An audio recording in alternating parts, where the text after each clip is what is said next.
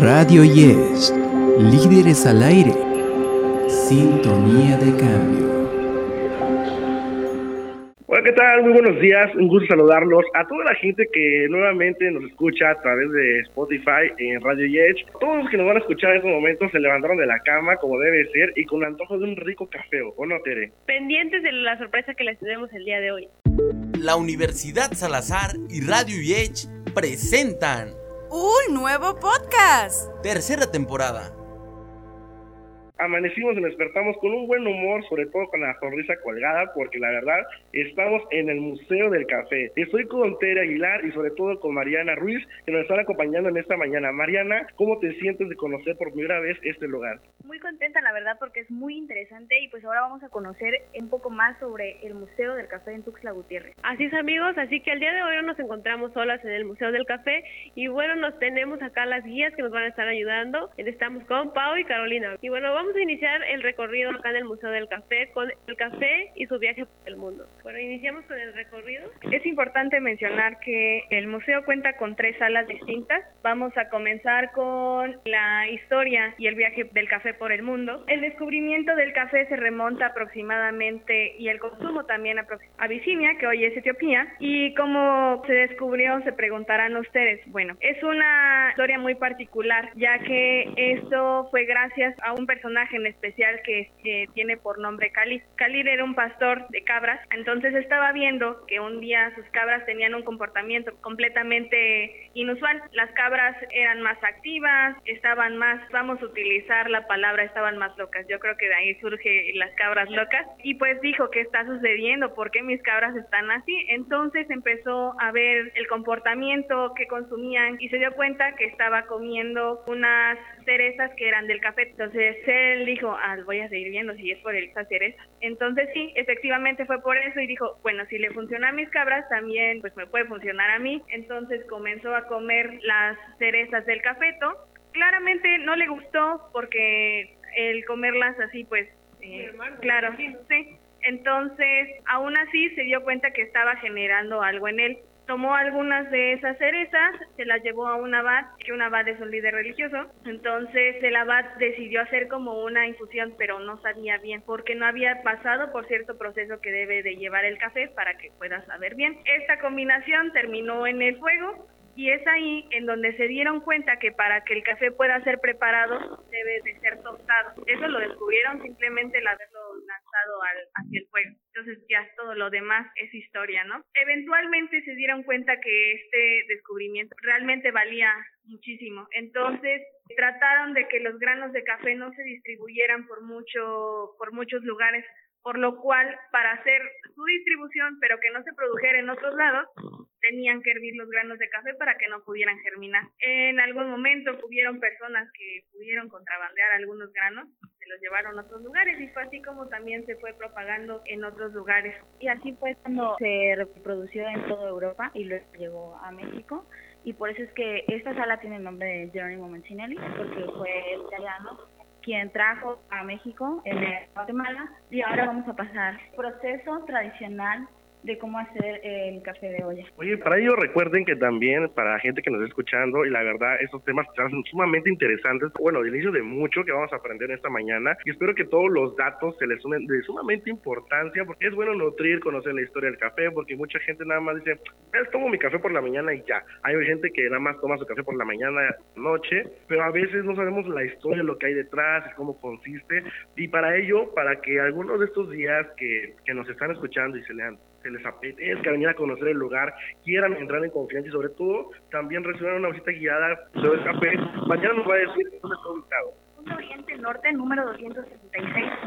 Ahora sí seguimos con la entrevista y nuestra compañera nos va a explicar más o menos del proceso del café de olla. Así que esto se me hace muy interesante porque el café de olla, uff, yo creo que los abuelitos nos lo preparaban anteriormente, así que vamos a conocer más de ello. Entonces empezamos con lo que es el morteado del, del, café, en donde el grano, ahí es donde se le quita lo que es la cascarita o el cascabillo, también se le dice pergamino. Ahí es en donde empiezan ellos a darle duro ahí al grano, pero eso sí, pues digamos que con delicadeza, porque también se puede lastimar lo que es el grano. Entonces, lo que único que queremos es que salga lo que es la cascarita. Ya luego lo pasan a lo que es el comal, que es el tostado. En el tostado es donde empieza a salir el aroma característico del café. Y ahí también las familias le añaden ciertos elementos. A su café ya podría ser azúcar, algunas especies, canela, vainilla, ¿no? sí, bueno, lo que cada familia quiera, porque en realidad no existe una receta como en especial y quien crea su propia receta y ya luego pasa a lo que es el molido del café en una piedra volcánica. Ahí el molido del café ya está listo para pasarlo a lo que es la olla de barro. Obviamente tiene que ser en la olla de barro, no puede ser en otra en otro recipiente porque si no, no sería café de olla, ¿no? Y así es como está el proceso de preparación para el café de olla tradicional. Para todos aquellos que no sabían cómo se hacía nuestro café tan rico que tomamos en la mañana o en la tarde y cómo podemos endulzarlo también, que a veces ya es como una tradición, ¿no? De cada familia que le ponen, hay gente que hasta le pone de... Yo, yo les pregunto a ustedes también, ¿cuántos cafés o cuántas tazas de café se pueden aventar al día? En lo personal, me solía tomarme unos dos, por la mañana y la noche, pero ahorita como tenemos actividades por la mañana, ya omito el tomar café y nada más únicamente en la noche o cuando se prestan los fines de semana, que es cuando tenemos más tiempo. Está la número dos, que tiene como nombre Raíces de Chiapas.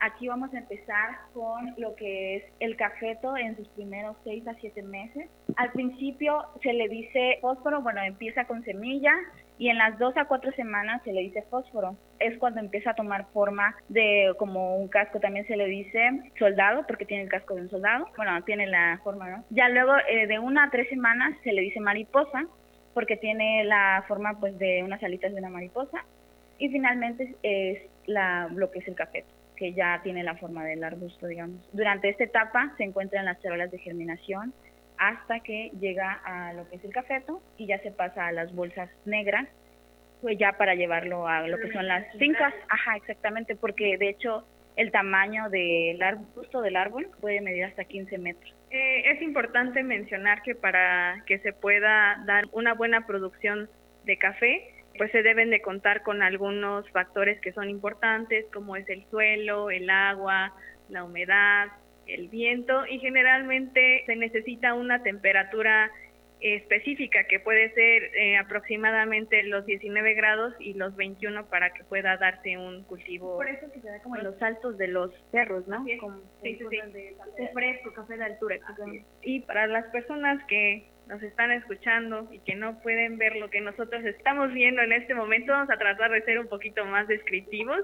En este momento es una parte en la que nosotros tenemos la representación de un cultivo de café. Hay distintos tipos de cultivo, pero este es una representación de un policultivo. Como mi compañera les había mencionado anteriormente, aproximadamente 15 metros pero pues como somos muy chaparritos para hacer el cultivo, entonces la recolección de las cerezas se determinó una altura estándar que es de 3 metros. Los árboles de cafeto no pueden medir más de 3 metros para que así sea fácil de cultivar y aparte para que las cerezas pues puedan obtener la mayor riqueza de nutrientes. Posteriormente a eso se esperan que las cerezas se encuentren en color rojo pueden variar dependiendo las cerezas el color. Llevan como un proceso, ¿no? Del verde, amarillo, creo. Así es. Y rojo, ¿no? Así es. Depende de también de qué variedad sea. Ah, Puede ser cerezas naranjas, pueden ser, ser cerezas rojas, pero les digo, depende de, de qué variedad sea. Hay muchos tipos de, de café. ¿Cuántos de variedades? Ajá, variedades de café. Están dos especies, la arábiga y la canéfora. De la, de la arábiga ya se subdividen en varias, este, de varios orígenes. Ah, Sin embargo, de la canéfora solo tenemos lo que es la robusta. Okay, bueno, para todos aquellos que no sepan, Chiapas es de los que cultiva café mejores en el mundo. Y bueno, ya nos contaron un poco la temperatura en que debe de estar el café, para todos aquellos que no saben.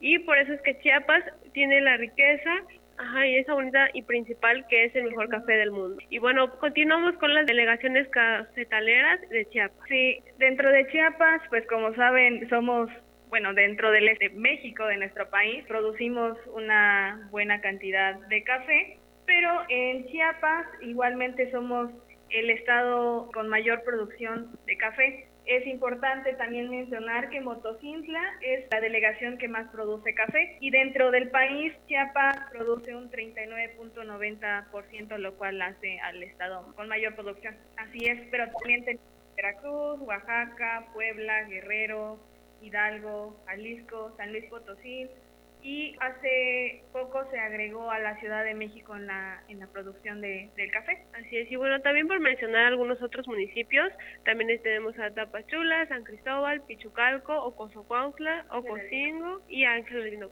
Bueno, seguimos con, con el recorrido y bueno, la verdad es que amigos, ustedes no saben, pero aquí vamos a tratar de ser lo más descriptivos posibles.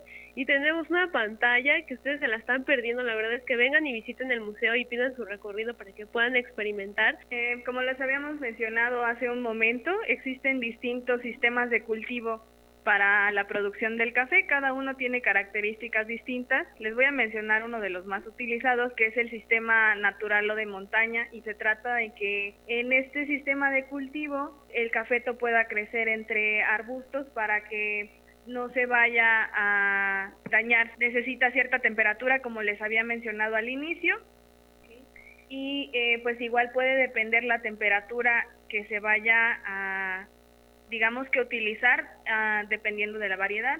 También tenemos el sistema de policultivo tradicional, que es el que les había mencionado anteriormente, en el que se plantan distintas, ya sean verduras, frutas, algunos otros arbustos. También tenemos el sistema orgánico, en el que se busca que no se haga uso de fertilizantes y que todo crezca y se genere de manera orgánica, vaya. También el sistema biodinámico, en este se busca que sea el ecosistema el que le proporcione a las plantas de cafeto todos los nutrimentos esenciales. También tenemos el del policultivo comercial, que pues en este se siguen utilizando distintas especies de plantas, pero pues a una mayor producción. Esto ya sería para venta. Y el sistema plenosoy, que este sí se hace mucho uso de químicos en el sistema más rudo para la producción. Me imagino que en el sabor se ve afectado cada uno de los sistemas.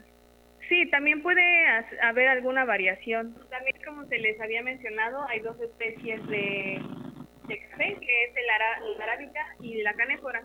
Dentro de la arábica salen distintas variedades como es la típica, bourbon, caturra, mundo maragogipe, gárnica, catuay, Catimor y de la canéfora solamente tenemos una variedad que es la, la robusta. Estas tienen distintos orígenes también y eh, pues determinan un color distinto dependiendo de, de qué variedad. ¿Qué es la diferencia entre arábica y, por ejemplo, en el grano también eh, de la arábica, que también es eh, similar al margo? Son distintos. Sí, es que la robusta tiene un sabor más fuerte y pues hay personas a las que no les gusta el café tan fuerte en la, en la, en amargosidad, pues. Ajá. Como el expreso, más o menos, o es más o menos la intención por ahí.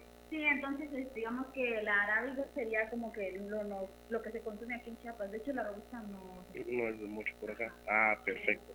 Pues la verdad han sido temas muy interesantes que seguimos avanzando y la verdad los invitamos a que no se queden solamente con escuchar lo que estamos diciendo, sino que visiten, porque son varios como armarios, sobre todo murales, y nos encontramos con una pantalla, la verdad, la tecnología al full, que nos va nutriendo poco a poco de la historia, del conocimiento, sobre todo del café, y es lo que lo principal que vamos sabiendo más de ello, que es la historia detrás de lo que hay del café, y vamos a seguir conociendo. Ahora vamos a lo que es la sala número 3, y en esta vamos a ver lo que es la transformación del grano, y su distribución. Son nada más procesos que lleva el café para ya ser este distribuido. Tenemos lo que es el beneficio húmedo y encontramos estos procesos eh, que es primero la cosecha, la cosecha de lo que es la cereza del, del café.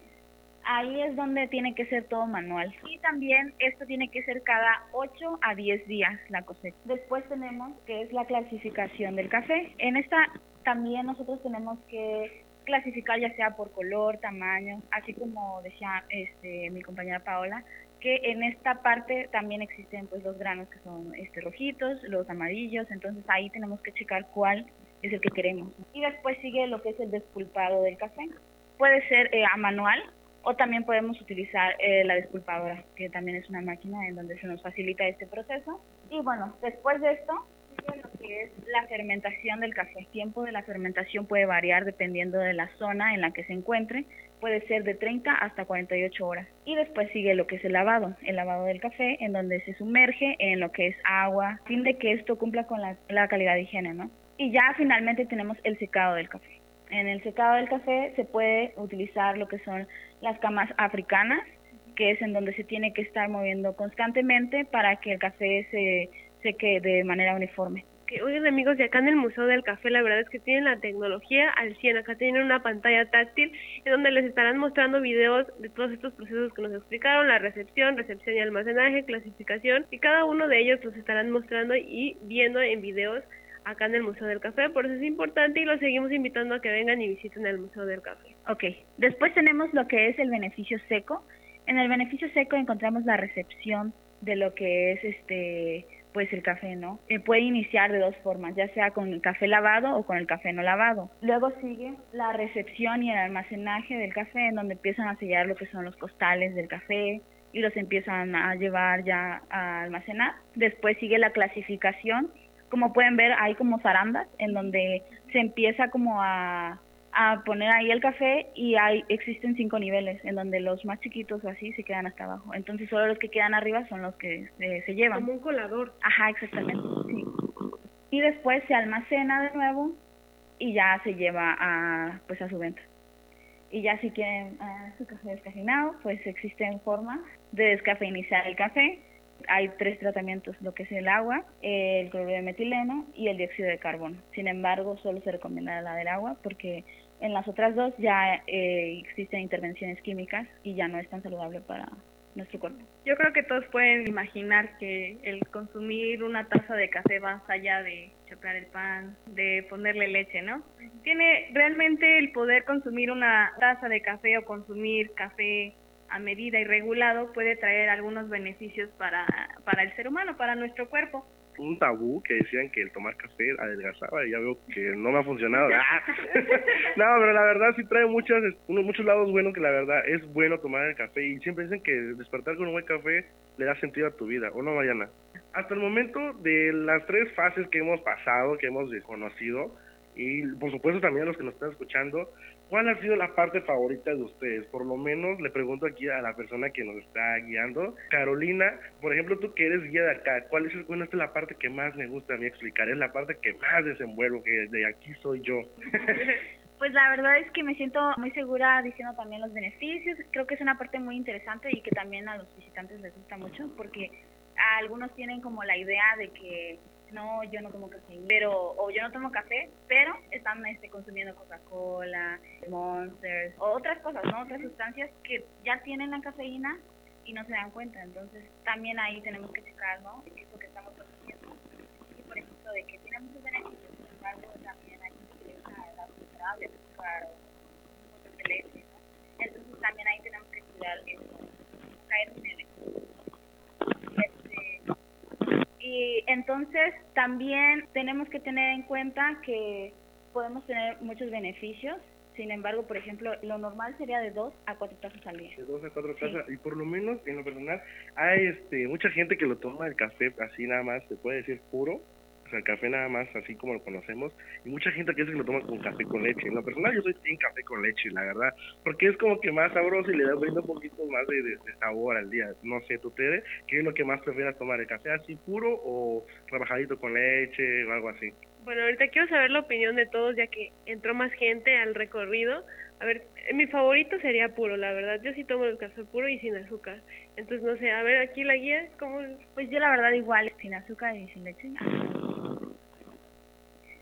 ¿Te gusta más con? A mí me gusta el café en todas sus formas, sí, pero siempre hay que pensar para qué se quiere tomar el café o cómo se quiere tomar. Si es para el disfrute o para la apreciación. Si es para la apreciación, obviamente se toma puro, ¿no? Sin nada, solo eh, el café y el agua, ¿sí? Pero ya dependiendo de mm, si es para el disfrute, sí, ya cada uno tendrá sus propios gustos. En lo personal, los expresos son el- para mí son lo, lo mejor de la vida. Sí, así es. Ok, esta voz nueva que acaban de escuchar y se preguntarán, bueno, ¿quién es? ¿Quién será? Vamos a dejar que se presente porque la verdad él también nos va a nutrir acerca del café y sobre todo creo que él es más centrado en ese tema, ya como lo estaba escuchando al principio, las palabras ya se va enfocando, te va recetando el por qué el café, por qué esto y como te dijo un principio, ¿para qué quieres tomar café? Mucho gusto, vamos con nuestro amigo y él es... Eh, mi nombre es Khalil Valle, soy el barista del Museo del Café. Es un gusto estar aquí con ustedes el día de hoy. Muchas gracias por tu tiempo. Esperamos que nos pueda resolver algunas duditas de sobre todo el, conocimiento que tiene acerca del café. Será muy grato llenarnos de información, no solamente nosotros, sino también la gente que nos está escuchando a través de las plataformas digitales. Así que, pues, aquí mi compañera Mar, te, voy a preguntar algunas duditas que tenemos. Por ejemplo, eh, ¿por qué el café a veces es amargo y a veces no viene muy dulce? normalmente, ¿por qué se recluta el, café amargo? Ok, el amargor es propio del, de la cafeína, ¿ok? Pero es un amargo agradable, debería ser un amargo agradable. Cuando un café ya es amargo y es demasiado seco o muy, ahora sí la parte contraria es desagradable, precisamente se debe a muchos factores, ¿ok? puede ser incluso desde, desde la cata en verde, en donde no se seleccionaron bien los granos, un sobretueste, que es lo que es el mayor problema en, en este mundo, que muchos tuestan demasiado su café, que para que rinda más, para que tenga más intensidad, pero obviamente también eh, adquiere estos sabores amargos que son propios de la carbonización, entonces no son agradables. Y la otra es una sobreextracción demasiada agua. Muchos dicen, ah, que pone más agua para rebajarlo tantito, pero no son conscientes de que a mayor cantidad de agua se extrae más de lo que se desea de, los granos de café. Entonces eso lo vuelve muy muy amargo y además de que vamos a tener un agua, como dicen, ¿no? Un agua de calcetín y lo vamos y además de eso, pues muy muy amargo y es algo que no es agradable, la verdad. Sí, la verdad es que pasa muy a menudo que en lo personal, mi familia a veces dice mi abuelita, no, échale más agua al café, y es como que no, le corto la, el sabor, la esencia, o es el toque que es el café, ¿no? Pero la verdad, muchas familias lo, lo suelen así rebajar, pero a veces porque no estamos, como quien dice, informados, o a veces desconocemos del tema. Y es bueno irnos capacitando y aprendiendo en este, en este lapso. Por ejemplo, también otra duda, hoy te me resolviste el por qué es amargo, pero ahora eh, la, siguiente pregunta es cómo es que el café agarra un aroma, el aroma que conocemos todos cuando estamos en la. Y como que te de la café. Bueno, eh, el café adquiere todos sus aromas, es antes que nada hay que decir que vamos a quitarnos de nuestro vocabulario el, eh, esta frase de el olor a café. No existe tal cosa más bien son los olores o los aromas del café, ¿sí? Porque así como, como el vino, por ejemplo, que son, existe cantidad innumerable de aromas que pueden hacer juego para darnos las notas que nosotros conocemos como el aroma a café, ¿sí? Y ahora, ¿cómo se desarrollan esos aromas? Es a través del el tueste. El tueste es donde se van a liberar todos estos eh, compuestos volátiles que van a desarrollar todas estas notas de, del café, ¿sí? que dependiendo de la variedad y del proceso es eh, la curva de tueste o el perfil de tueste que nosotros vamos a elegir para el café, ¿no? que es el que más le va a beneficiar. Que eso suena muy interesante, la verdad y te vamos a seguir agradeciendo por esto, estas respuestas que la verdad, al menos yo no sabía que era el tueste, la verdad, Tomo café, te digo, pero no es como que sabemos mucho de información. Con base a ello, a veces nos preguntamos cuando consumimos café y a veces lo tenemos, no sé, este, por ejemplo, es bueno tener eh, guardado el café en el, en el refrigerador o en el congelador, algo así. ¿Por qué? Porque muchos nada más lo es frasco y, y ahí lo dejan, ¿no? y el tabú que, que mi mamá tiene, lo personal, perdón mamá te estoy quemando, mi mamá lo personal que tiene es que ella guarda el café en el. No sé si sea porque le da un mejor razón, una mejor extensión, la verdad no conozco, pero si quieres el saber por qué, me encantaría explicarle para que llegue a mi y diga, mamá, estás mal o mamá, estás bien, ¿no? ok, en el refrigerador nunca. El café es un producto que se le conoce como higroscópico. O sea que esta es una esponja. Va a absorber todos los sabores y todos los aromas que hay en su alrededor. ¿sí? Y esto puede llegar a contaminar los granos. En el, en el congelador sí, pero siempre y cuando solo se retire del congelador lo que se va a utilizar. Y antes de prepararlo, siempre debemos esperar a que recupere la temperatura ambiente, ya que el trabajar con el café frío va a provocar condensación y nos va, este, puede enranciarlo también, ¿sí? Entonces hay que tener mucho, mucho cuidado con el proceso de guardarlo en el, en el congelador, ¿no? Siempre sacar lo que se va a utilizar, esperar a que adquiera la temperatura ambiente, ¿sí? y nunca sacar todo el, café y volverlo a meter, porque eso también va a perjudicar eh, el grano, porque los granos de café también tienen aceites. Entonces esos aceites se van a cristalizar y se van a enranciar. Entonces no queremos tampoco que eso le suceda a nuestros cafés. Entonces, de preferencia siempre en un bote hermético de vidrio, en un lugar fresco, seco y bien aislado, donde no hayan eh, ningunas, ningunos otros aromas que puedan contaminar nuestros granos. Ok, ahorita mencionaste un punto muy, muy, este, muy específico, la verdad, muy centrado, en el que a veces el café se, se sale como rancio, ¿no? Y esto me lleva a una pregunta. ¿Se puede tomar o causa eh, algún daño o no hay ningún inconveniente el tomar café caducado? El café no caduca, ¿sí? No se echa a perder ni nada, pero sí se vuelve rancio. Los aceites se oxidan, no, principalmente. Es meramente la sensación en boca lo que vamos a obtener, que es probablemente muy, muy desagradable, ¿no? Eso es todo lo que nos puede pasar, ¿no? Que simplemente terminemos bebiendo una bebida bastante desagradable. Ok, perfecto. Muchas gracias por sus palabras. Gracias. Eh, información acerca de del café, la verdad, había unas preguntas que la verdad, lo personal, a veces nos preguntamos, a veces existen tabús, pero qué bueno que nos hayas este, ayudado en aclarar nuestras dudas, que quizás mucha gente que nos está escuchando claramente dice, no, pues tiene razón, o yo no conozco tampoco este dato, y se me hace muy interesante. Agradezco de verdad de corazón y gracias por ayudarnos. Para la gente que, que venga, ¿dónde te puede encontrar y qué, qué café te puede pedir a ti aquí en, La Habana? Bueno, este, nos encuentran obviamente aquí en el, en el Museo del Café y los invitamos a que pasen al recorrido también para que aprendan y siempre que salgan los invito a siempre tomarse un espresso, que es obviamente la esencia o es el alma de todas las bebidas de una cafetería, ¿no? O sea, si ustedes toman un cappuccino, un latte, un eh, americano, lo que sea, el alma siempre es el espresso, ¿no? Entonces, los invito a que se den la oportunidad de probar esta bebida y pues que le pierdan el miedo también a probar este, cosas nuevas. La verdad, muchas gracias, te agradezco demasiado. Vamos a continuar, este, la verdad, ahora sí que a base del museo que nos encontramos en las visitas guiadas, también de la información que nos acaba de nutrir nuestras compañeras de guías y sobre todo nuestro amigo que se encuentra en barra. Ahora llegó el, momento de conocer y que también nos den unas palabras acerca de la licenciada Claudia García del Departamento de Capacitación de Ventas, que ella nos va, nos va a comentar más acerca de lo que podemos encontrar aquí en el Museo del Café. Hola, ¿cómo están? Pues bienvenidos, antes que nada bienvenidos acá al, Museo del Café.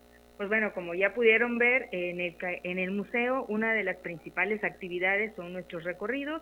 Ahorita conocieron como que un poquito más acerca de, de la información que nosotros manejamos, pues invitamos a todos los radioescuchas a que vengan al museo, a que conozcan desde la historia de cómo fue descubierto el café, que muchos no lo conocen, estoy casi segura, siete talleres de manera mensual, aquí con nuestro barista que ya pudieron conocer. Eh, pues bueno, la invitación también es abierta a todo el público, a que vengan, a que estén pendientes en nuestras redes sociales para que conozcan estas actividades. Y pues bueno, como se rompieron ciertos tabús, para ti ahorita ya le vas a llegar a decir a tu mamá, mamá, el café no se guarda en, en el congelador, pues bueno, así hay mil tabús eh, que vamos a romper a través de estos talleres. Vamos a conocer también que un, el café no solamente es una bebida caliente, sino se puede consumir. Imagínate un mojito con café. Creo que muy pocas personas se, se lo pueden este, imaginar. O imagínate, eh, pues no sé, un este, una margarita con café. Entonces, en estos talleres eh, incentivamos y enseñamos eh, diferentes formas de consumir café. Impartimos el taller de aromas y sabores, en donde se rompen todos estos esquemas de lo que comentaba eh, Khalil, olor y aroma. Eh, continuamos con el taller de catación. después hay un taller especializado que es este, de barismo, dirigido principalmente a todas las personas que están atrás de una barra. seguimos con el taller de métodos de extracción, arte latte y cerramos con bebidas frías y coctelería justamente a base de café. Así es, muchas gracias, licenciada, por esa información, que la verdad, como pueden, pueden darse cuenta, aquí en el Museo del Café está muy activo con talleres, con conferencias, sobre todo las visitas guiadas, la verdad es bueno porque vamos aprendiendo cosas nuevas, saliendo de nuestra zona de confort, y por ejemplo, ahorita antes de comenzar esta visita guiada, nos, comentaban que va a comenzar también un taller, y eso es importante, y eso es muy bueno que la verdad, así como por ejemplo los talleres, eh, hay para una diferencia de edades, a partir de los cuantos años, pueden tomar ese tipo de talleres, asistir este a estos tipos de, eventos culturales que realizan. Pues bueno, los talleres están dirigidos principalmente a mayores de edad. Eh, sin embargo, tenemos talleres especiales para niños. Ahí sí, este, eh, bueno, vamos a iniciar todavía por un tema de pandemia, que el museo estuvo cerrado casi dos años. Estamos como reaperturando todos estos talleres, pero también la invitación es a todas las escuelas que se acerquen al museo, que programen una visita y seguramente van, van a encontrar diferentes sorpresas para, para los niños, para los, ah, para los adolescentes, en general es para toda la familia. Totalmente invitados a que se den una vuelta al Museo del Café. Los horarios de atención, licenciada, más o menos, como aquí los podemos encontrar así disponibles. El museo está abierto de 10 y, de la mañana y el último recorrido es a las 4 de la tarde. Pues ahí están, nos están escuchando, la verdad, muchas gracias a nuestros baristas, a nuestros guías, a usted también, ya abriendo las puertas del café, del Museo del Café. Y pues bueno, eh, gracias a todos los que están escuchando aquí a través de Spotify y Radio les agradezco demasiado. Estuvo contigo Aguilar. Tere, ¿qué te pareció este recorrido? Pues la verdad bastante interesante de conocer un poco más la historia del café, cómo podemos prepararlo ya del museo contó más o menos cómo podemos tomar y cómo podemos prepararlo, ¿no? Y también gracias a las guías que nos estuvieron acompañando, a Pau y a Carolina, que nos explicaron muy bien la historia del café y su manera tradicional también de cómo lo preparaban, ¿no? Las personas de antes y así como las personas que vienen detrás de nosotros eh, capacitando, aprendiendo, de nutrirnos de la información del café, también Mariana pasó ahorita por ello. Mariana, ¿cómo te sentiste a través de esta visita guiada? La verdad es que es muy interesante, se los recomiendo mucho para que no tienen ubicaciones la Segunda Oriente Norte, número 236 en la ciudad de Tuxtla Gutiérrez. Soy Fernando Maldonado y nos vemos en la siguiente. Recuerden que Sergio Pineda está en los controles. Radio Yes, líderes al aire Sintonía de cambio.